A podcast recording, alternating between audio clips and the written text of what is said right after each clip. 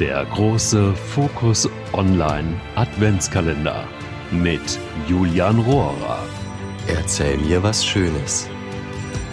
Jeden Tag eine gute Nachricht.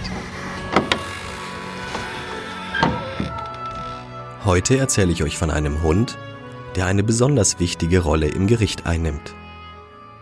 Seinen ersten Prozess hat Hund Watson im Herbst besucht. Es war eine Zeugin mit geistiger Behinderung. Watson hat dann für sie die Situation aufgelockert, erzählt seine Hundeführerin Sabine Kubinski. Der dreijährige Golden Retriever Rüde, ausgebildeter Therapiebegleithund, lag im Saal des Stuttgarter Amtsgerichts die ganze Zeit neben der Betroffenen.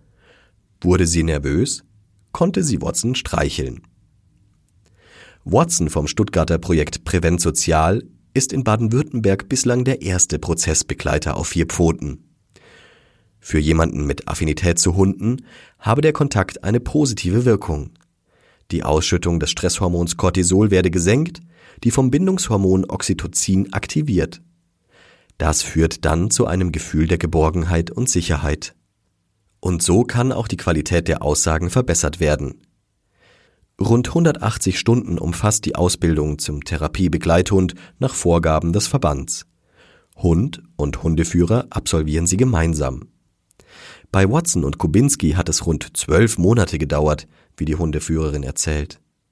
Es gab neben dem Trockentraining auch Übungseinsätze, etwa in Pflege- und Seniorenheimen, dass man eben schaut, wie reagiert der Hund auf unterschiedliche Situationen.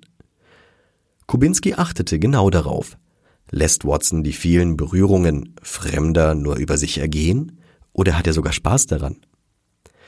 Man geht immer ein bisschen davon aus, dass Hunde das immer grundsätzlich anbieten. Das gilt in der Regel nur für den eigenen Familienverbund, wo das Tier lebt.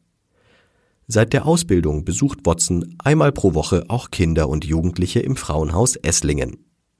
Bisher hatte er erst einen einzigen richtigen Einsatz vor Gericht, ein zweiter klappte nicht, weil die Vorsitzende Richterin dagegen war.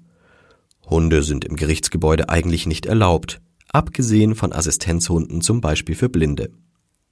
Hundeführerin Kubinski hofft darauf, dass sich positive Erfahrungen mit Watson unter Richtern herumsprechen. Der Vorsitzende Richter hat Watson damals schön eingebunden. Zu Beginn der Zeugenvernehmung hat er, weil die Zeugin sehr nervös war und dann auch geweint hat, erstmal den Gesprächseinstieg über Watson hinbekommen. Die Zeugin habe beim Gespräch über ihren vierbeinigen Begleiter ein bisschen gelacht, dem Hund ein Leckerli gegeben. Dann konnte die Vernehmung starten. Der große Fokus Online Adventskalender mit Julian Rohrer. Auch morgen wieder.